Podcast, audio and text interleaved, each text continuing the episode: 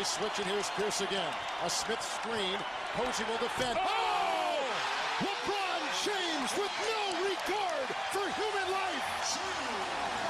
Boston only has a one-point lead. Greer's putting the ball on a play. He gets it out deep and Havlicek steals it. Over to Sam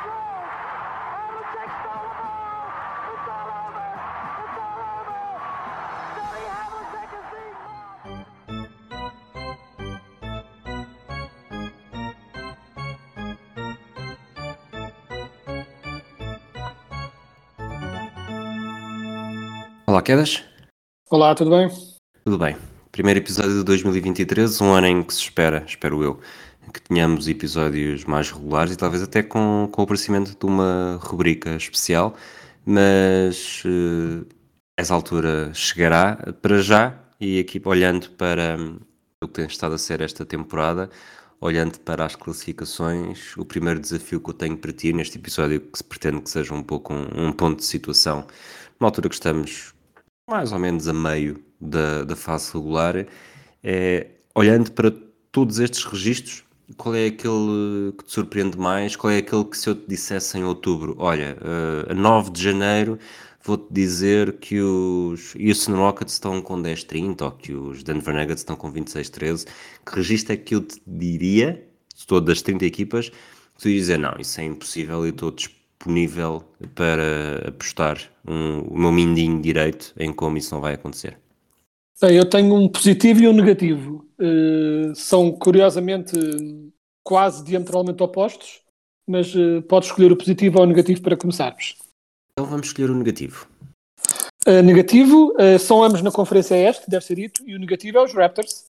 Eu achava que os Raptors, os Raptors têm uma boa equipa, ou pelo menos eu achava que tinham. Eh, têm bons jogadores, eh, já tinham uma excelente equipa e um dos grandes eh, uma das grandes incertezas que eu tinha era havia um jogador dos Raptors que quando joga é muito bom, mas que eu esperava mais consistência de exibições e mais consistência de não lesões. Estamos a ter isso, que é o OG Anunoby. Está a ter consistência de não lesões, está a jogar melhor do que alguma vez jogou, candidato potencial a, a jogador defensivo do ano, e os Raptors são uma desgraça. 17-23 é muito abaixo do que eu esperava dos Raptors. Eu esperava, não que eu esperasse que os Raptors estivessem em primeiro na conferência, mas esperava que fosse uma equipa confortavelmente acima dos 50-50, mas confortável no sentido de estar a. Eu, penso, eu punho os Raptors na luta pela segunda, pela primeira metade do, do- pronto, dos, dos playoffs e não eh, desesperadamente a tentar eh, regressar ao play-in. Eh, certamente não era, não era aí que eu esperava deles. Achas que pode ser problema de balneário? Vi um vídeo no outro dia do, do Thaddeus Young com, o- O Scotty Barnes. com o Scotty Barnes, exato. Sim, Eh, estavam estava os dois à bolha. Claramente não tem. eh, os rumores, eu ouço muito. Um dos podcasts que eu ouço mais é os. Uh, ia chamá-los starters, eles iam ficar ofendidos, coitados, os No Dunks. eh, e muitos deles são fãs dos Raptors. E então eles costumam estar um bocadinho mais em cima do que acontece nos Raptors. E eles têm falado um bocado de rumores de que aquilo não anda bem. Que não andam contentes. Eh, claro que é natural. eh, eh, é sempre um bocadinho aquela coisa do ovo ou galinha que é estão a perder porque há discussões ou, ou há discussões porque estão a perder.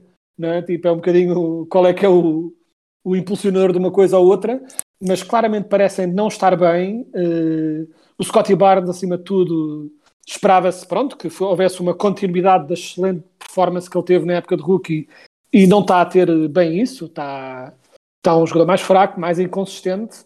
Eh, e se calhar, pronto, eh, será que o Ted estava zangado com ele por causa dessa inconsistência, por causa de algum problema de balneário, eh, terá subido à cabeça, é uma especulação total, mas é possível que haja aí qualquer coisa aí, e é isso que eu estava a dizer, que é o que é estranho, é que tu olhas para uma equipa como os Raptors e pensas, eles já eram bastante bons no ano passado. O Siakam está melhor ainda. Nunca jogou tão bem. Um, o OG Anunoby, como eu disse, está também na sua melhor forma de sempre. E a equipa, que os Raptors costumam ser equipa, aquela equipa que nós podemos quase dizer que melhor ou pior estão sempre ali, eh, são sempre bastante bons, raramente são excelentes, mas sempre bastante bons. E nesta época em que dois dos seus melhores talentos estão a ter eh, duas das melhores épocas de sempre, eles estão abaixo. O Fred Van Vliet eh, tem tido alguma inconsistência, acima de tudo no lançamento, isso tem, tem sido notório. Mas acima de tudo o que se nota é que os Raptors não têm jogos, às vezes inteiros, em que não acertam o lançamento e não há defesa que aguente um, zarulhada constante de lançamentos que eles muitas vezes têm. É um bocadinho um problema semelhante uh, ao que falámos sobre os Mavericks, em que tinhas os grandes talentos a jogarem muito bem, mas depois o lançamento não entra de todo. Uh, e acima de tudo, do banco dos Raptors não entra nenhum lançamento. Uh, e os, os, Mavericks parece que deram um bocadinho a volta à ficha, não necessariamente por começarem a ser todos super certeiros, mas acima de tudo porque o Luka Doncic passou-se completamente da cabeça. Uh, mas houve uma melhoria geral da, da equipa e tem-se notado em vitórias também. Mas os Raptors parecem estar um bocadinho sufocados nesta onda de pura e simplesmente não conseguem marcar, acima de tudo quando são forçados a jogar no half-court. Porque tudo o que é fast break, eles são bons, atacam muito rápido, têm jogadores muito rápidos, têm aquela equipa muito maleável em que quase toda a equipa, menos o Fred VanVleet, tem o mesmo tamanho e são jogadores atléticos, rápidos, que correm, tipo, ou seja, quando estão em fast break eh, conseguem marcar razoavelmente bem, mas sempre que a equipa consegue recuar, e é o que a maioria das equipas faz contra eles, abdicam dos ressaltos e recuam, recuam, recuam, e quando eles são obrigados a jogar em, fast, em half-court, nada entra, não têm capacidade de penetrar para o sexto e acabam por ser tudo lançamentos contestados, talvez também motivando essa incapacidade de, de pronto, de acertar de lançamento exterior. Antes de fecharmos os Raptors e voltando aqui ao, ao, confronto entre o Thaddeus Young e o Scotty Barnes, numa escala de 0 a uh, Javaris Crittenton, uh, Gilbert Arenas, uh, onde é que colocas este conflito? Eu diria que coloco isto no.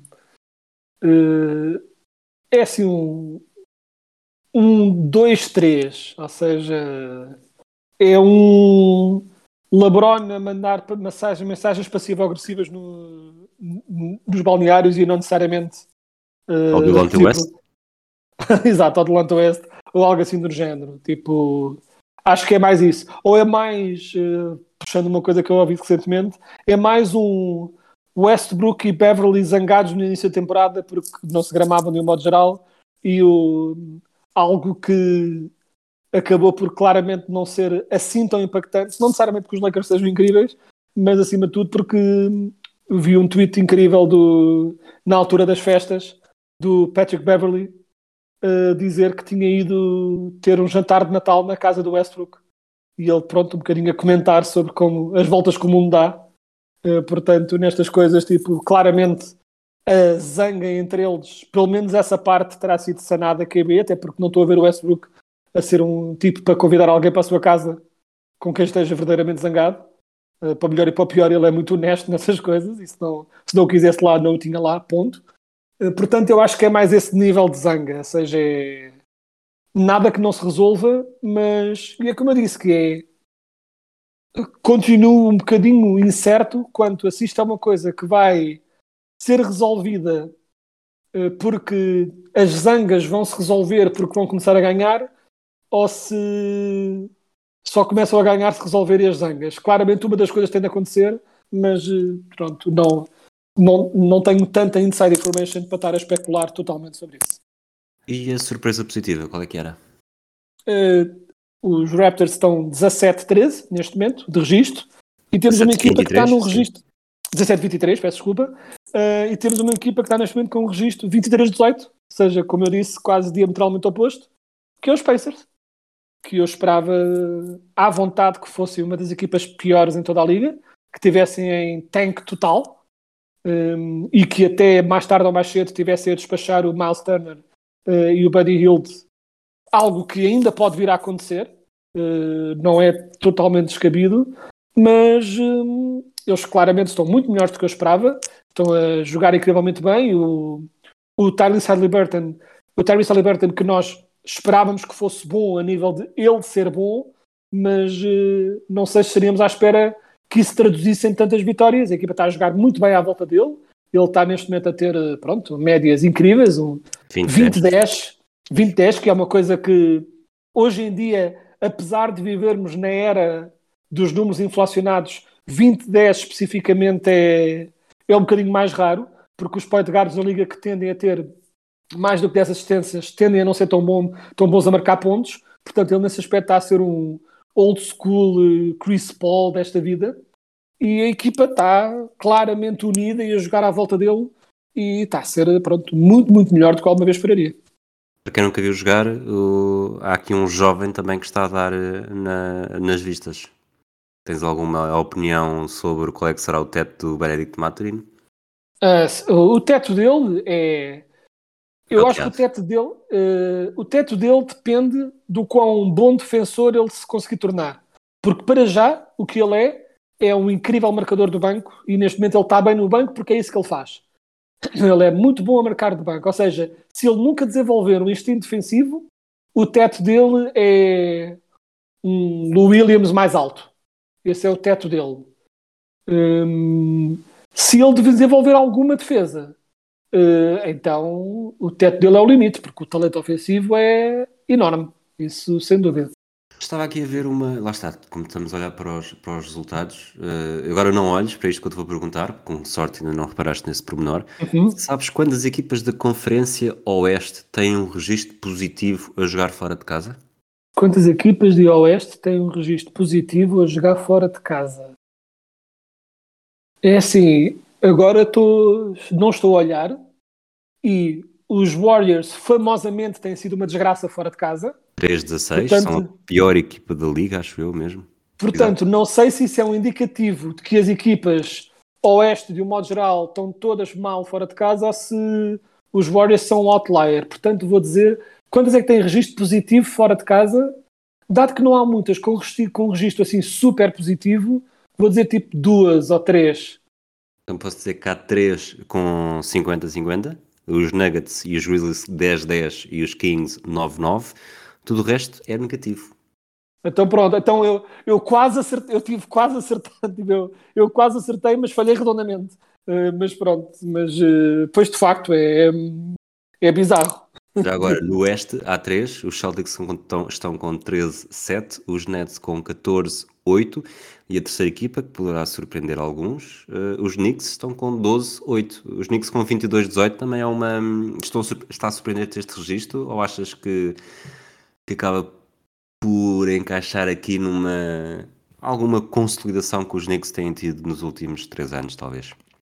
Ah, Eu achei que os Knicks iam estar eh, ali à volta do 50-50 eh, e neste momento estão um pouco tão melhor do que isso. Aliás, têm estado em boa forma. O Knicks, no- neste caso, o problema dos Knicks é que não conseguem, têm algumas dificuldades maiores em, em ganhar em casa. Eh, É mais esse o problema deles. Eh, mas pronto, mas de facto eh, tem estado bastante bem ultimamente e acima de tudo parece que está mais consolidada a equipa em volta das suas duas estrelas, chamamos assim, Eh, o Randall no frontcourt e o Jalen Brunson no backcourt.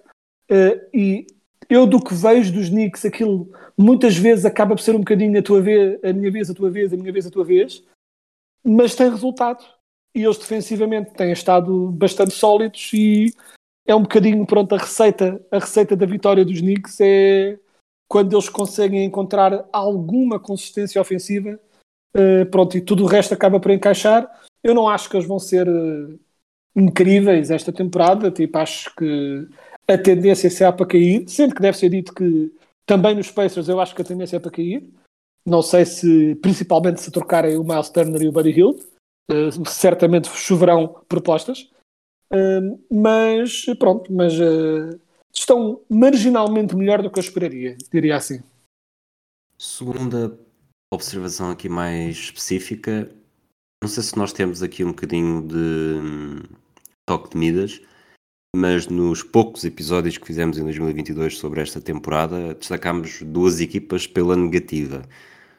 Os Nets dedicámos-lhe um episódio inteiro e os Nets estão com 9 vitórias nos últimos 10 jogos, um registro de 27-13, portanto o segundo melhor do Oeste. Uh, tudo bem que agora tem uma lesão uh, do Kevin Durant que poderá afetar um pouco, mas parece que desde aquele terremoto Kyrie, antissemitismo e, e Meudoka, uh, que depois não chegou a ser contratado, as coisas foram um bocadinho ao sítio. Jack Vaughn está a dar excelente Uh, sinal de si e os Nets neste momento, pelo menos, são uma equipa continuamos sem, eu pelo menos continuo sem confiar muito, mas parece uma ameaça maior do que era. Depois, até trouxemos aqui o, o Nuno Aguiar para falar dos Lakers. Os Lakers continuam com um registro negativo, estão com 19 uh, vitórias, 21 derrotas.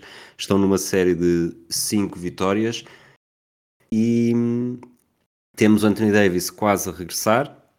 LeBron James uh, fez 38 anos e parece estar uh, a ativar um modo um bocadinho mais, mais besta e, e, em breve baterá o recorde do, do Karim Abdul-Jabbar.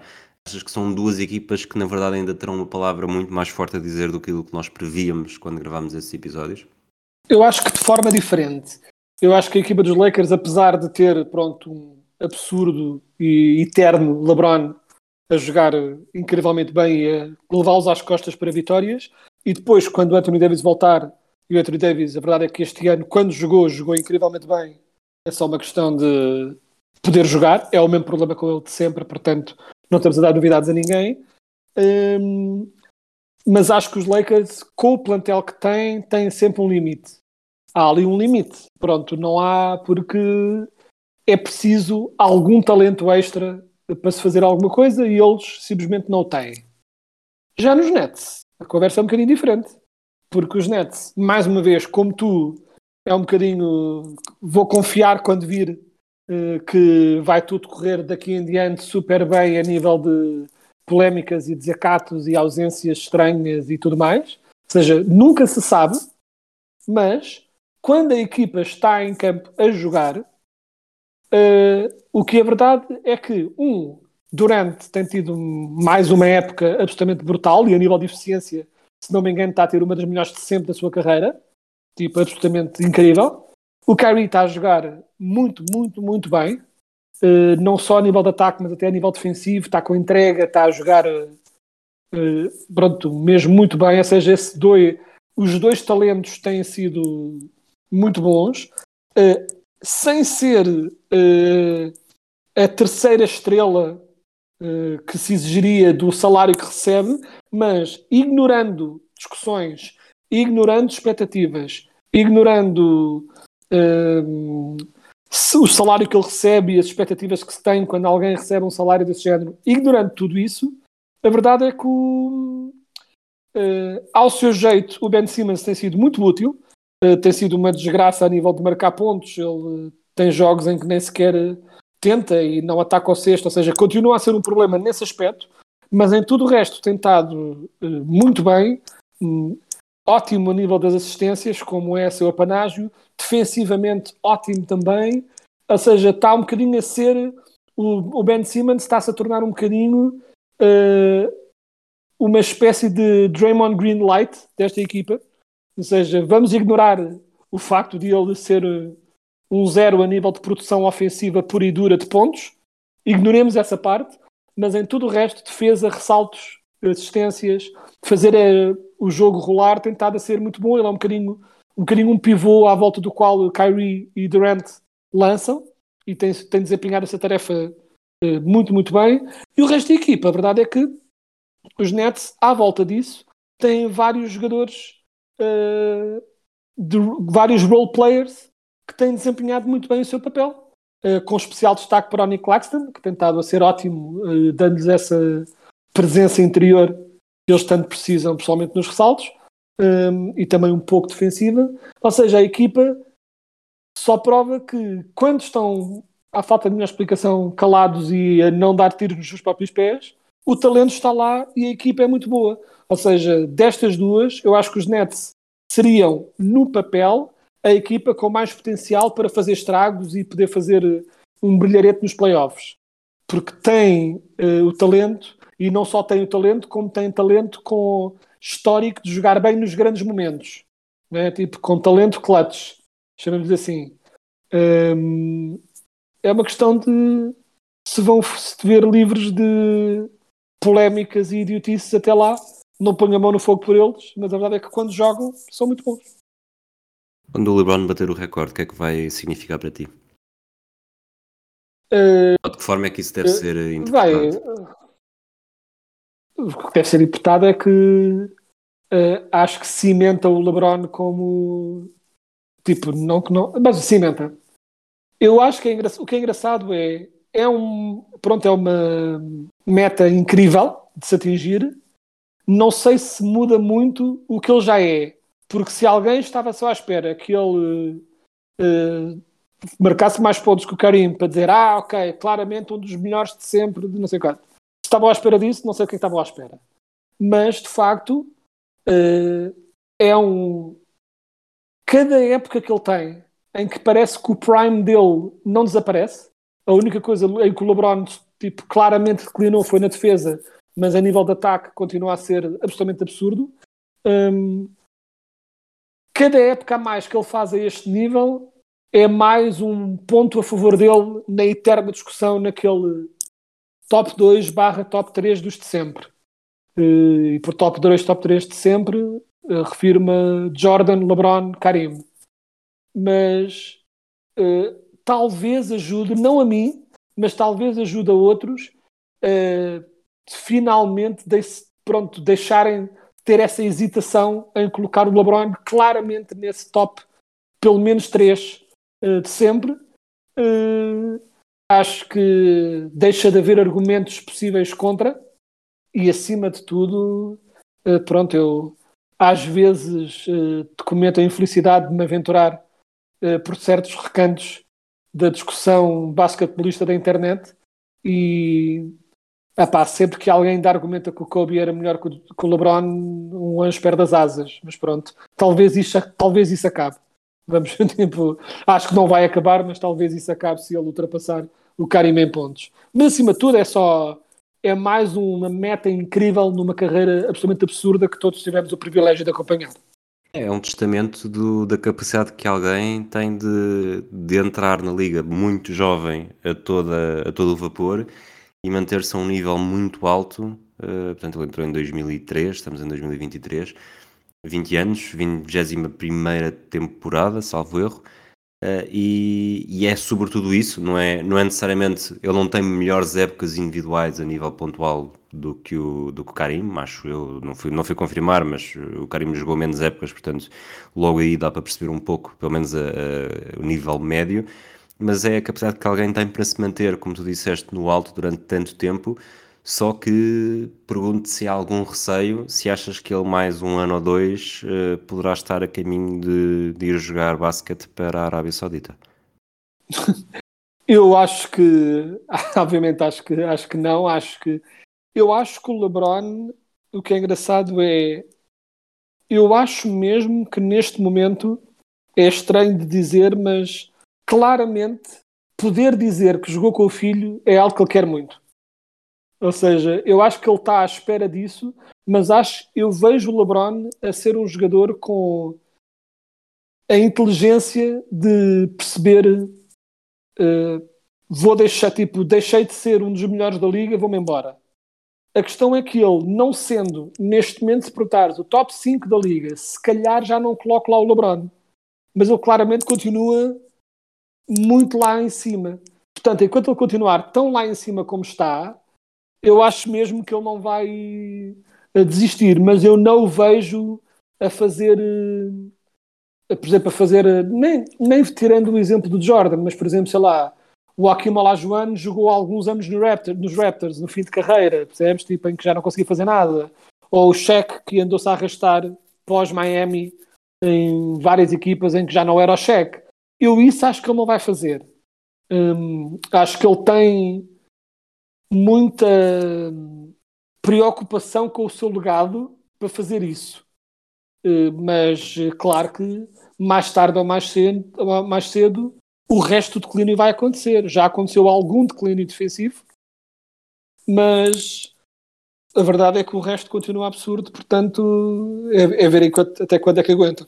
Vou voltar aqui uma ideia que eu tinha no passado e que cheguei a falar aqui, quando os Lakers ganharam o último título, se, se o LeBron tivesse chegado aos 5, mesmo tendo menos um do que o Jordan, mas vencendo em várias equipas e, e tendo uma carreira mais eh, completa, digo eu, do que o Jordan, mais finais, pelo menos, uh, achas que seria o, um fator para ver mais 50-50 no melhor de sempre?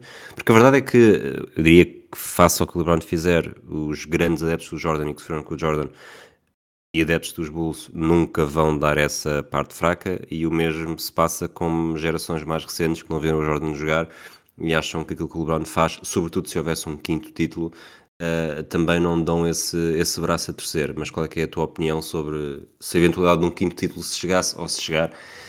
Parece-me que já não vai chegar como, como figura basilar de uma equipa, mas isso seria suficiente ou teria sido suficiente para inverter aqui um bocadinho a conversa e mesmo a proporção de quem é o equilíbrio da balança, na verdade? Hum, eu acho que não, até porque nessa discussão específica a perfeição ou suposta perfeição é sempre o argumento final que toda a gente diz. LeBron, o Jordan teve seis finais, ganhou-as todas.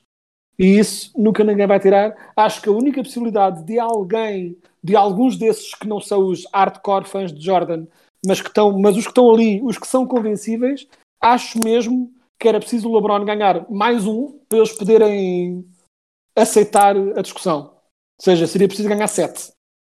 Sinceramente, acho que na cabeça de algumas dessas pessoas seria preciso ter sete para ser suficiente. E mesmo assim, iriam sempre argumentar as finais perdidas e tudo mais. Uh, não acho que não há nada a fazer. Acho que o argumento da perfeição nas finais, não sendo necessariamente um mau argumento, é um argumento com algumas falhas, Muitas. porque o contra, o contra-argumento fácil é. Perdeu muitas pois, meias é. finais. Perdeu muitas meias finais. É, o argumento fácil é só chegou a seis ganhou-as todas, mas só, entre aspas, só, tipo, como se isso fosse fácil. Uh, nós estamos aqui, uh, atenção, nós estamos os dois a fazer a atividade do diabo, portanto. Não, claro que sim, tipo, nenhum de nós gosta sequer de entrar nestes especulativos de tanto eu como tu somos muito mais de foram os dois incríveis para que estar aqui a, a chover no molhado. Mas fazendo esse argumento é. Uh, fazendo o contra-argumento, a verdade é que o Jordan perdeu em muitas meias finais uh, o LeBron teve ali uma sequência em que há final todos os anos, durante vários anos, uh, e o Jordan não o conseguiu. E a ideia, e a ideia fácil de dizer, ah, uh, o Jordan, se não fosse a reforma, teria tido oito seguida. Talvez. é um grande talvez. E a verdade é que também, outra coisa que é fácil dizer, e eu essa acompanhei um bocadinho mais de perto, é muito fácil, as pessoas tendem a achar que o Jordan teve reformado dois anos. Não, ele não teve reformado dois anos. Ele, no ano antes do segundo repeat, ele não estava reformado. Ele foi eliminado. E não estava a meio gás. Era o Jordan. Jogou em nível de Jordan. E diz lá bem. que é que eliminou, que eu sei que tu gostas de Pronto. Isso. E eu sei, eu sei porque é que isto aconteceu, porque eu era grande fã de Penny Hardaway, fã de Orlando Magic por causa de Penny Hardaway, e eu vi a minha equipa favorita a eliminar os Bulls de Jordan. Um, e portanto, uh, claramente, tipo, e a equipa tinha o Pippen também, tinha uma grande equipa à mesma, uh, faltava-lhes alguma coisa, sim, mas mesmo aí voltamos à parte do argumento da ah, super equipas, super equipas, o que é que os Bulls fizeram no ano a seguir? Foram buscar o Rodman. E depois de repente foram, fizeram 72 vitórias e foram campeões e foram por aí, por aí afora, por aí adiante. Ou seja, até os, até os grandes precisam de ajuda, todos precisam sempre de ajuda. Grandes equipas é que ganham campeonatos, não é apenas grandes jogadores. Um, foi assim com o Jordan, foi assim com o Kobe, foi assim com todos. Uh, portanto, pronto, acho que esse é sempre o risco de individualizar estas discussões, mas acho que, voltando à questão inicial, um, ultrapassar o Karim em pontos não acho que vá mudar grande coisa em relação ao debate com o Jordan, mas acho que poderá convencer alguns resistentes que ainda colocavam o LeBron atrás do Karim, que eu não acho que seja um crime, diga-se passagem, tipo, acho que quem coloca o LeBron em terceiro não acho que seja o fim do mundo. Os, uh, o palmarés do Karim é incrível também, uh, mas acho que talvez ultrapassar o Karim vai cimentar na cabeça de alguns ok, o Jordan continua a ser número um, mas o LeBron, ao fazer isto, claramente é o número dois. E o Karim fica cimentado no terceiro. Isso talvez acho que aconteça. Vamos avançar. Acho que tenho aqui duas perguntas para ti ainda. Uma delas não podemos deixar de falar dos Kings, não é? Equipa mais ou menos, uhum. tempos livres de minha esqueta. sobretudo nos tempos livres, porque tem tido pouco tempo ativo mesmo depois de o treinador ter eh, prometido que ia haver uma mudança.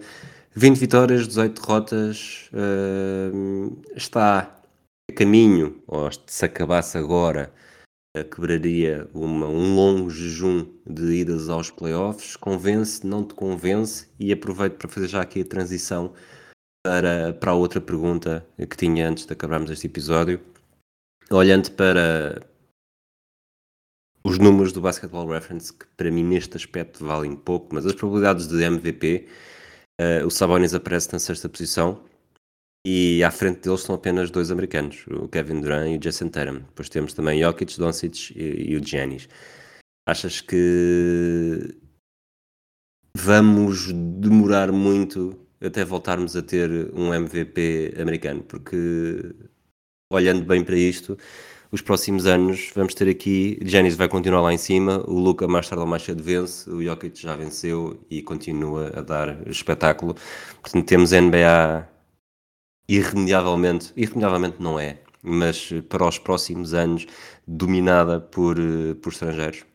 Uh, eu acho que há uma forte solidariedade, até porque, como disseste, o Durant continua a ter épocas incríveis, mas pronto, mas uh, é bem possível que já tenha entrado na fase, principalmente com todo o talento que vem aí atrás de uma fase em que já não estará na contenda, contenda para, para este tipo de prémios. Um, acho que há alguns americanos, mesmo aqui olhando simplesmente para este MVP tracker do Basketball Reference, só para tendo isso como uh, no pun intended de referência, um, Acho que estão aqui dois nomes que claramente vão estar nessa contenda também. Uh, curiosamente, dois nomes uh, ligados um ao outro, né? tipo escolhas próximas e que, pronto, que é o Jamarant e o Zion Williamson.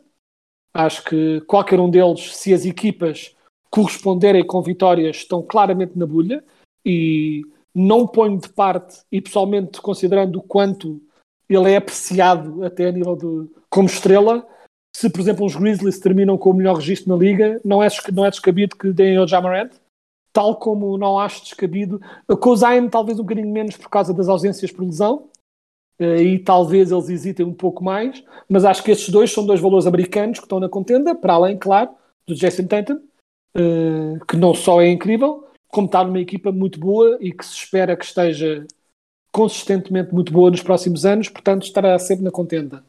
Uh, todos estes, para mim, estão dependentes de estarem em primeiro. Acho que o que é curioso é que se os Nuggets terminam com o melhor registro da liga, uh, as pessoas vão estar, algumas pessoas vão estar a arrancar cabelos da cabeça, mas vai ser inegável, quase que vai ser impossível de não dar o prémio ao Jokic outra vez, porque ele estatisticamente continua a estar brutalmente acima de qualquer outro a nível de eficiência, de números brutos, a nível de todos aqueles, como o Zach Lowe costuma dizer, os VORPs e os SNORPs, e todas aquelas estatísticas com nomes estranhos, ele continua a ser milhas à frente de quase todos, em quase todas as estatísticas avançadas que podemos encontrar.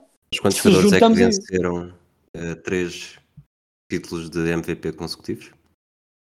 Uh, que sei garantidamente o Larry Bird. 84, 86. Foi o último, posso dizer isso? Exato, e estou aqui a pensar uh, quem mais poderia ter tido esses todos de seguida.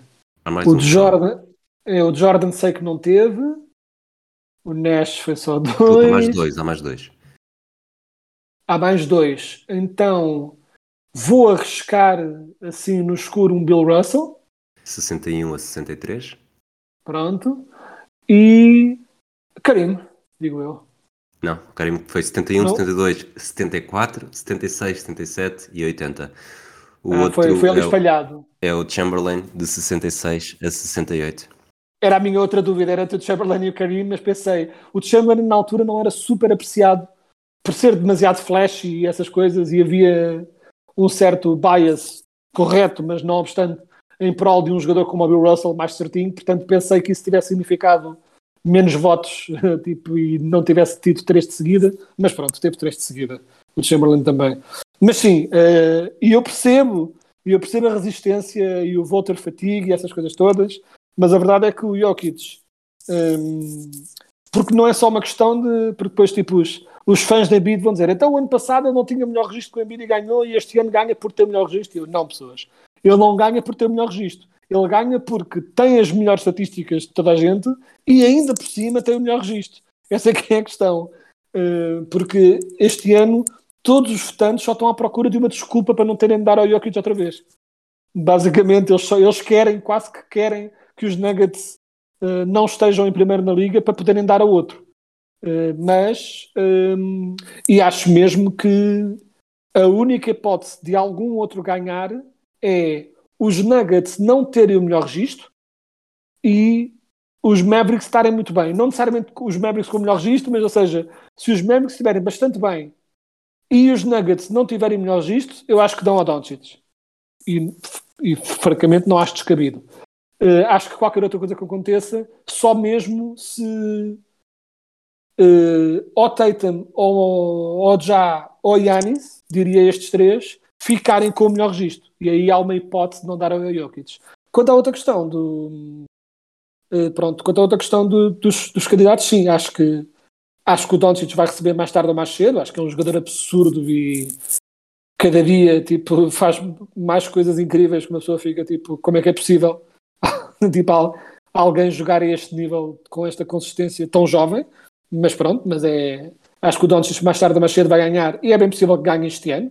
Eh, se os Mavericks continuarem com um registro confortavelmente positivo, acho que podem fazer ao Doncic, tipo, fazerem um Jokic ao Doncic, ou seja, ganhar apesar de não ter o melhor registro, porque as estatísticas são incríveis.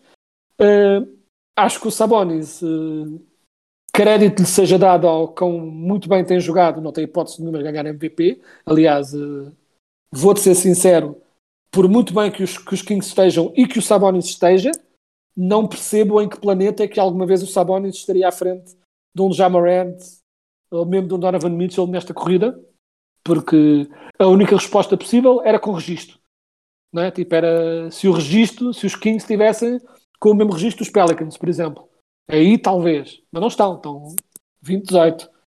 Portanto, não vejo, uh, discordo brutalmente que o Sabonis esteja em sexto na corrida para o MVP. Acho que não está de todo. Dito isso, está incrível, está a jogar muito, muito bem. Os Kings estão um bocado a fazer, uh, estabilizaram, entretanto, naquilo, na identidade que têm, mas uh, não são a pior defesa da liga, são maus, mas não são os piores. E o ataque é muito, muito bom e tem levado a que eles estejam a ganhar. Os Kings tendem a estar em jogos muito apertados, ainda uh, ontem, se não me engano, foi uh, até à última com, uh, com o LeBron, pronto, com, com o LeBron James, com os Lakers, e quase que iam ganhando com mais um tiro do meio campo do Fox. Acho que tem estado, acima de tudo, o ataque deles tem estado tão bom, tão dinâmico, tão explosivo. Uh, não só o Fox está claramente revitalizado, mas como o Sabonis é um jogador excelente ao lado do Fox, porque é um bocadinho um, um segundo pivô de ataque quando, a entrada, quando os ataques ao sexto não estão a entrar.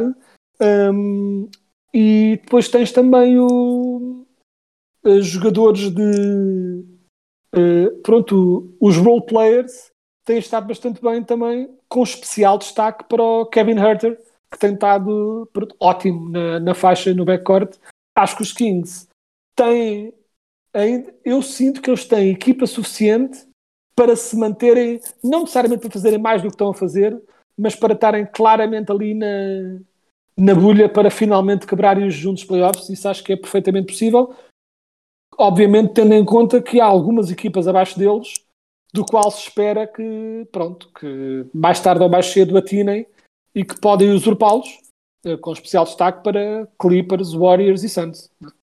Só para terminar mesmo, Achas que, e estamos a falar com, com carreiras de Luca, Jokic e, e Giannis, eu diria que nenhuma delas está a meio sequer, talvez o Giannis.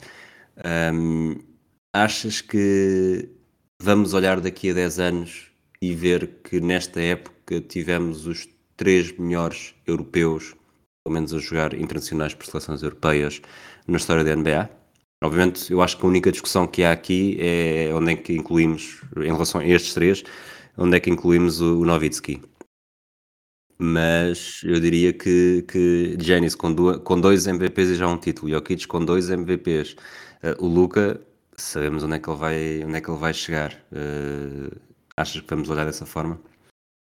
Eu acho que neste momento o Yannis, uh, com sem desprimor nenhum para o Dirk, que é absurdo, incrível, um dos meus jogadores favoritos de sempre, o Yannis já é o melhor europeu de sempre.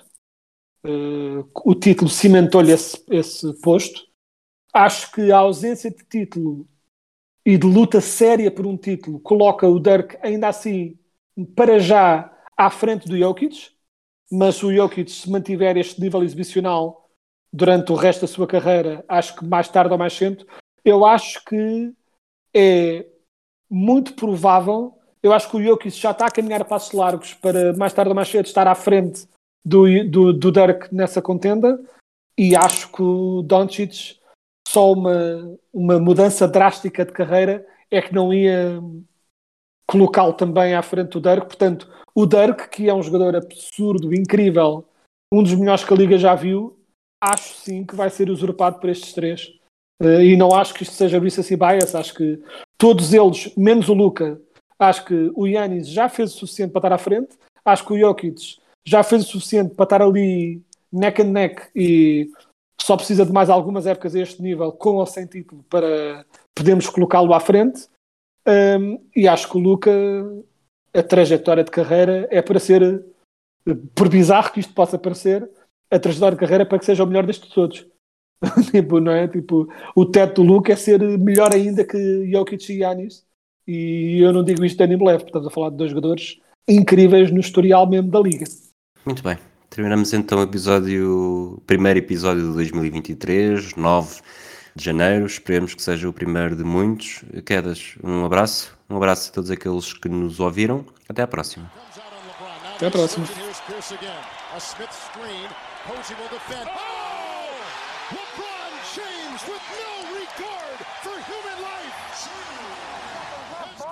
Has a one-point lead. Greer's putting the ball on a play. He gets it out deep, and Havlicek steals.